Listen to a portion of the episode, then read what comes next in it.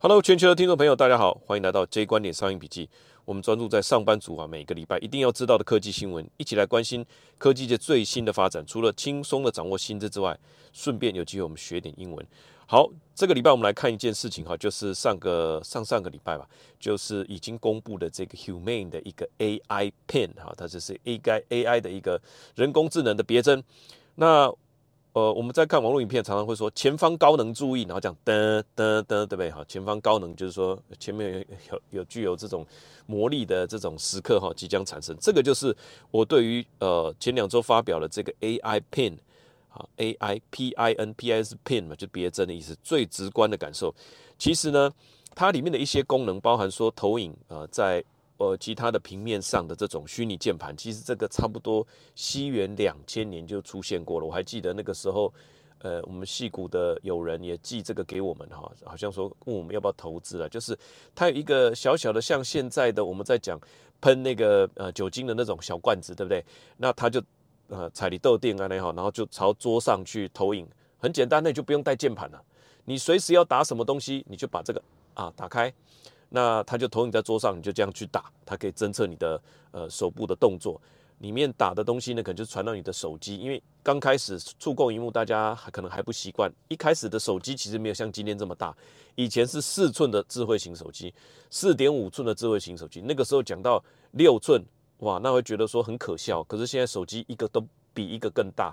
那在手机还没有那么大的状态下，你怎么输入？所以就有人去发明这些呃。算是现在看起来是过渡期的产品嘛，哈，所以这个科技今天这个 AI Pin 竟然也有这个功能，它可以从你的胸口投射，投射到哪里？投射到你的左手或右手，那就变成它不需要平面，哈，不需要荧幕。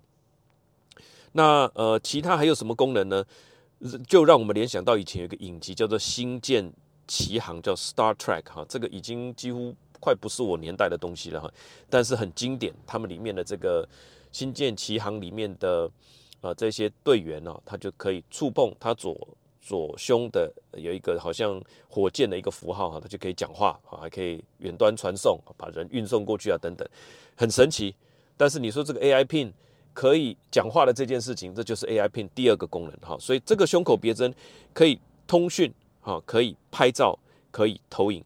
我觉得就是把智慧型手表、智慧型胸针。甚至是智慧型眼镜，把这些东西我们把它做一个同一类型的概括了，我们把它归类在同一种东西，我觉得这样子对我们理解这个时代的变化会比较有有帮助。好，那我们看一下具体来讲哈，为什么会出现这样子的东西？其实它是一个反思。手机的出现虽然让我们无时无刻呃都能够联系，都能够查询，尤其它能够知道你在哪里，这个帮助非常大。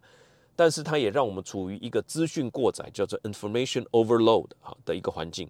你看现在每一个人过马路，如果车况不太复杂，其实大家还是在看手机，不可思议，对吧？那现在又觉得呃稀松平常了。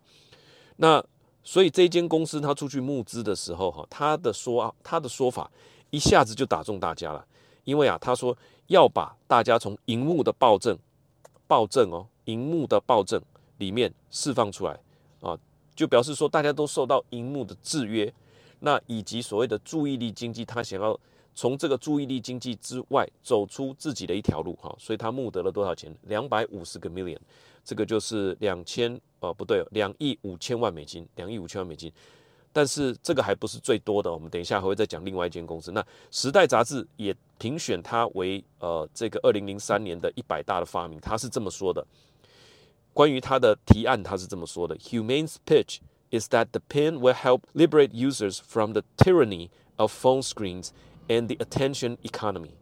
It is a new kind of wearable device which allows you to access the power of compute while remaining present in your surrounding.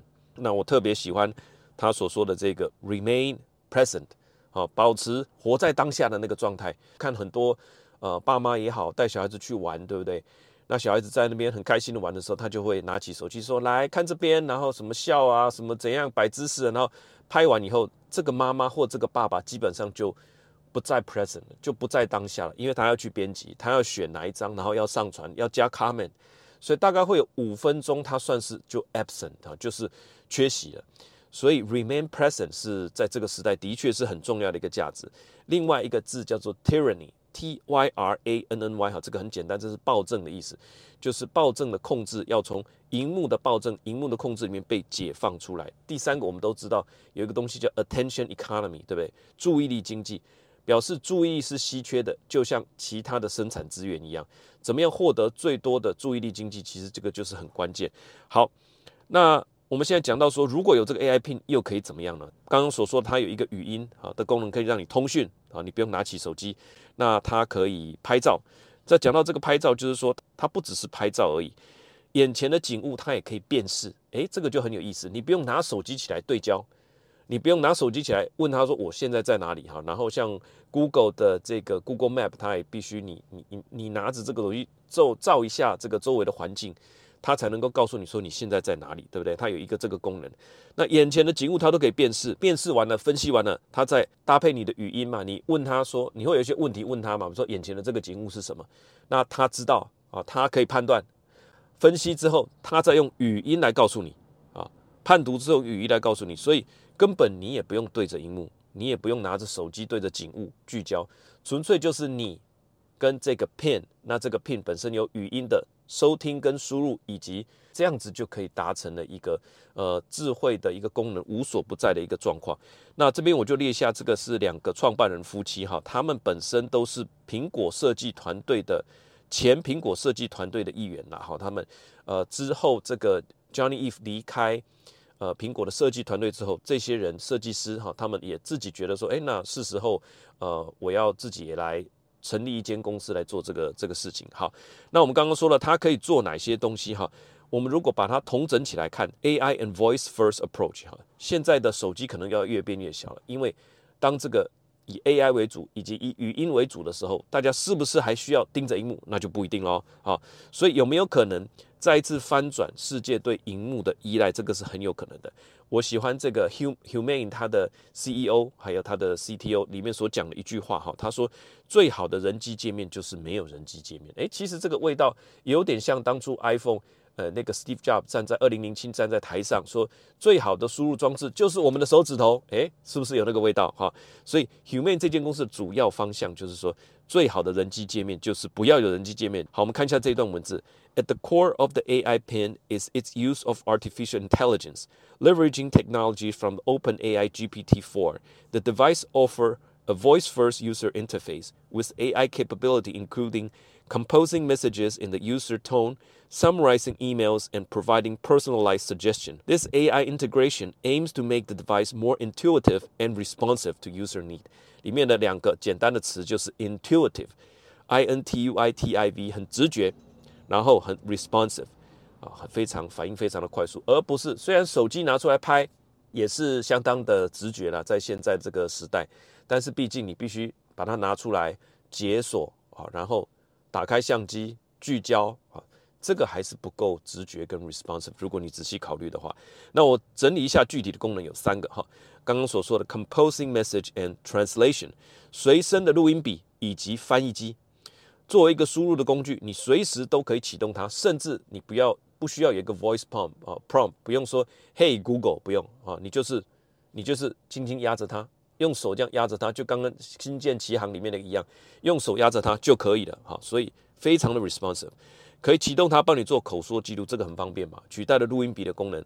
那写完之后也不只是录音而已，它可以直接帮你打成文字，那它可以念一次给你听，你觉得 OK，它就说是不是要寄出？你要寄给谁？我要寄给谁？好。那你就记住，另外也可以当做随身的口译员。你说任何一种语言，它帮你翻译成对方听得懂的语言。第二个，它可以做你的贴身小助理，summarize email，整理你的信件。只要你跟他说 catch me up 啊，就是说可能最近这段期间刚好在忙，没有去看信。那你可不可以告诉我，现在我的这两百封信里面最重要不能错过的五封信是什么？里面的摘要是什么？你可不可以念给我？啊，这个就是 summarize email。第三个。Provide personalized suggestion，它就是一个行走的呃搜寻引擎，提供个人化的资料。简单的说，就是你口语的 Google 或口语的 Chat GPT。所以无论如何，我们活在呃世界上，到每个地方啊，一定有不懂的呃东西，我们一定要查询啊。查询对我们来讲，在这个时代的我们是如此的重要。你都可以让他帮你代劳如刚刚所说，因为有镜头的关系，你甚至可以问他说，眼前这顿餐的热量是多少？哦，那这个就很有意思。好，我觉得做一个比喻，就是说，很多总经理其实他很少开电脑了哈，虽然他们拿到的这个公司配给他的电脑都是最顶级的，其实我觉得这很奇怪。那开会的时候，大家都是怎么样？用口头的方式，然后把这个内容。大大的投影在前面的荧幕啊，其实这个跟上了年纪眼睛眼力下降也有关系，这个是不能说的秘密了哈。另外就是这个人类沟通的习惯本来就是面对面沟通，这个是你去看释迦牟尼佛哈，还有这个耶稣，呃，穆罕默德他们在面对自己的门徒，他其实都是用沟通的，你问我答，你问我答，所以一问一答本来就是人类沟通的方式。那随着更多声控东西的出现，以前我们就熟悉的 Alexa 啦，或者是说这个。呃，Office 的这个什么 Excel、Word 哈，其实它都有语音输入的功能，很早很早以前就有了，二零一零应该就有了。Google Document 哈，里面也有这个语音输入的功能。那现在这些都有了 AI 的加持以后，我认为接下来我们就是更多时候是要用语音来进行沟通。这个人机界面我认为会非常的流行哈。以后我们就像是老板一样，短短的一句话，我们的秘书马上着手开始安排，就是这感觉。但这边出现了一个问题。请问 AI 现在够成熟稳定了吗？有一个幻象的问题叫做 hallucination，这个一直以来还没有办法解决哈。呃，也就是说，当你没有一个荧幕可以去 double check 的时候，你问他，那他搜寻了或他用 AI 回答你，请问真的可信吗？尤其我们越来越仰赖它，我们人在野外，我们人要去做呃一些路径的选择的时候，他给你的东西你就能够百分之百信任吗？我们是不是还需要？原来的那个人机界面那个荧幕来作为一个事实的查核，好，那我想这个我们都有经验。你用谷歌的 GPS，你要到一个地点，一下子他跟你说三十分钟，一下子路线又换了，他跟你说十分钟，一下要变成二十五分钟，所以这个还不是 AI，在 AI 的状态下，你他连续对二十个问题，有可能第二十一个问题是完全回答错误，而且呢还煞有其事的告诉你一个完全不存在的东西，这个到今天。Thunder Bridge 都说还没有办法解决哈。有一段文字是呃，这个《Wire》杂志所说的：“In the voice-first interaction system, often means that the source of the information is elided, meaning it's hard without following up to assess how reliable a given answer is。”哈，这边有一个关键词叫做 “elided”，E L I D E D，我们就是省略的意思，尤其是字词的发音，把它省略的意思。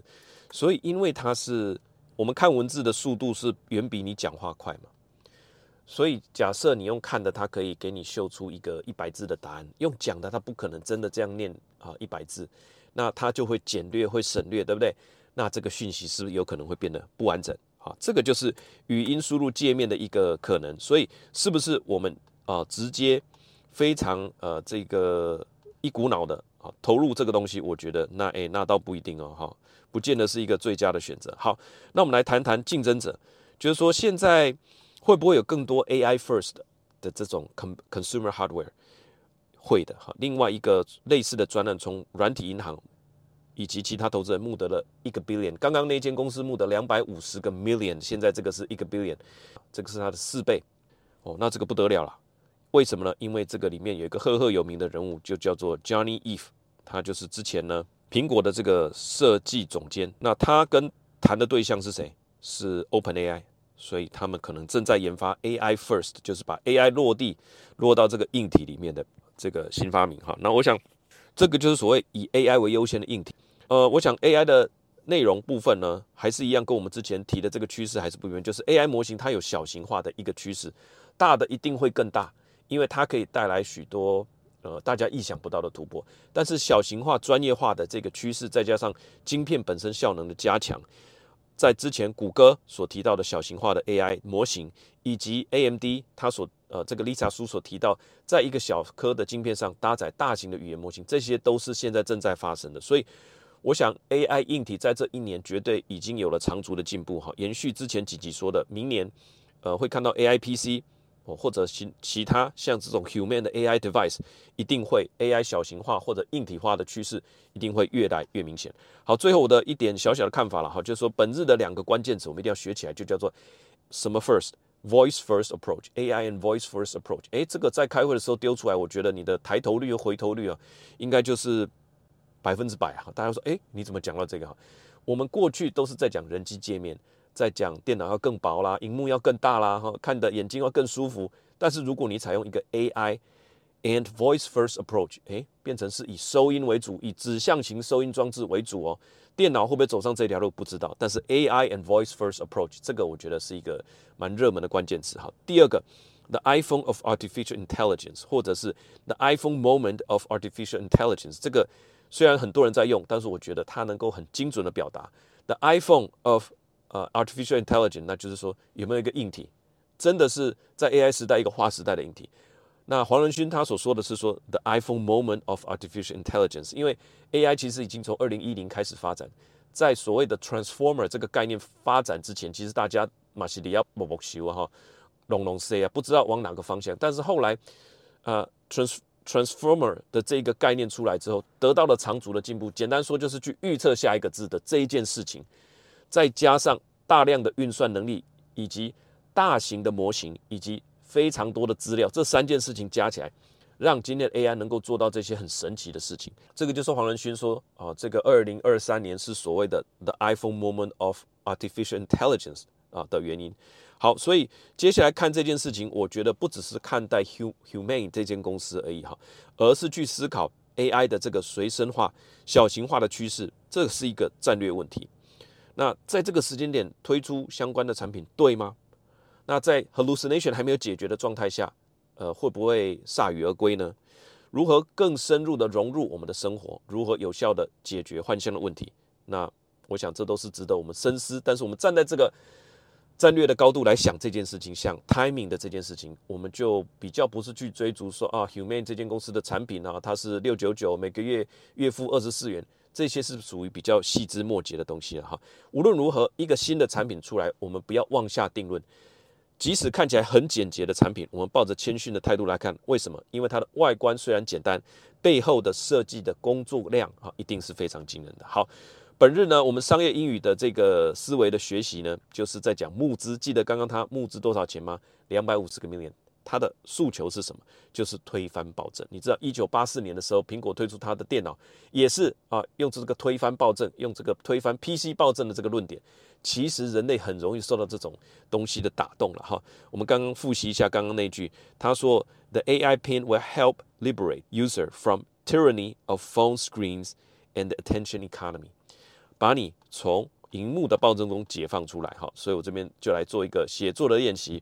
里面一定要提到的，一定是有一个原来不好的状态，我们要从中解放出来，摆脱对它的束缚，减少对它的依赖。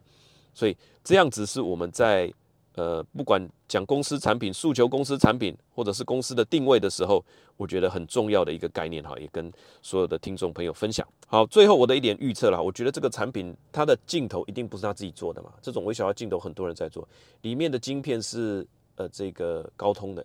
里面的 AI 的引擎啊是这个 Chat GPT，呃 GPT Four，里面的联网是 AT&T，所以这个东西一旦上市，我认为呃很多的小型的科技公司一旦拆解完了以后，其实说穿了就是这四个的组合，应该会有啊不少的这个中国公司哈，应该会马上就趁着这个热潮，于二零二四年推出一堆 AI 这个 AI 这个哈。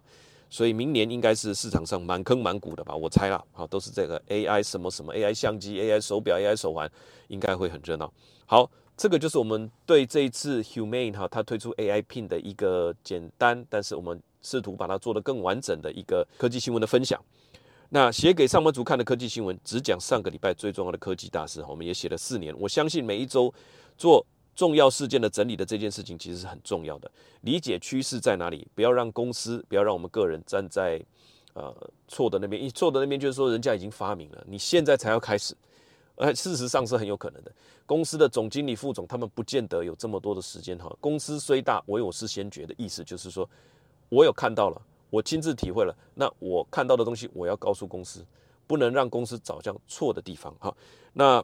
也是你在会议里面能够发挥影响力的一个呃重要的关键吧。